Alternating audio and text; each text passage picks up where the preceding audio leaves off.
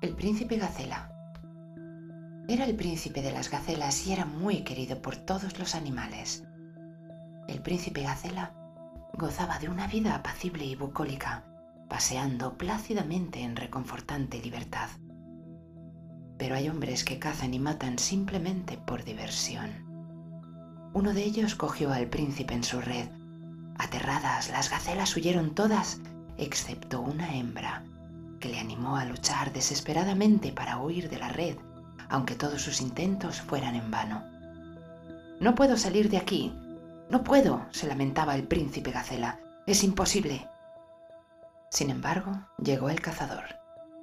Tenía un arco en la mano y se preparaba para poner la flecha y disparar contra el príncipe Gacela.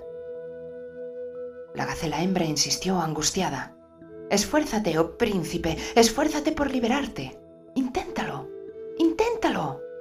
No puedo rasgar la red por mucho que intente, dijo el príncipe Gacela.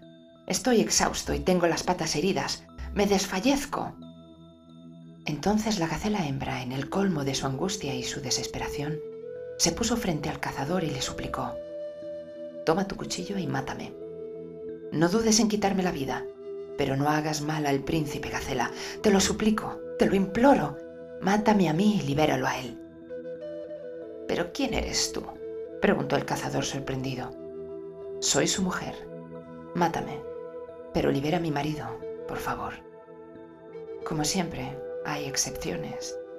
Todavía hay cazadores que en un determinado momento consiguen tener un corazón donde aún brilla una chispa de compasión.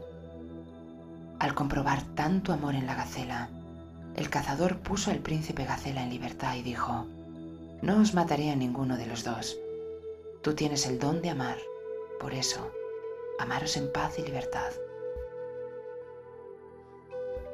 Cuando el amor es incondicional, anula toda actitud egocéntrica y se entrega desde el fondo del alma, sin reparar en los propios intereses.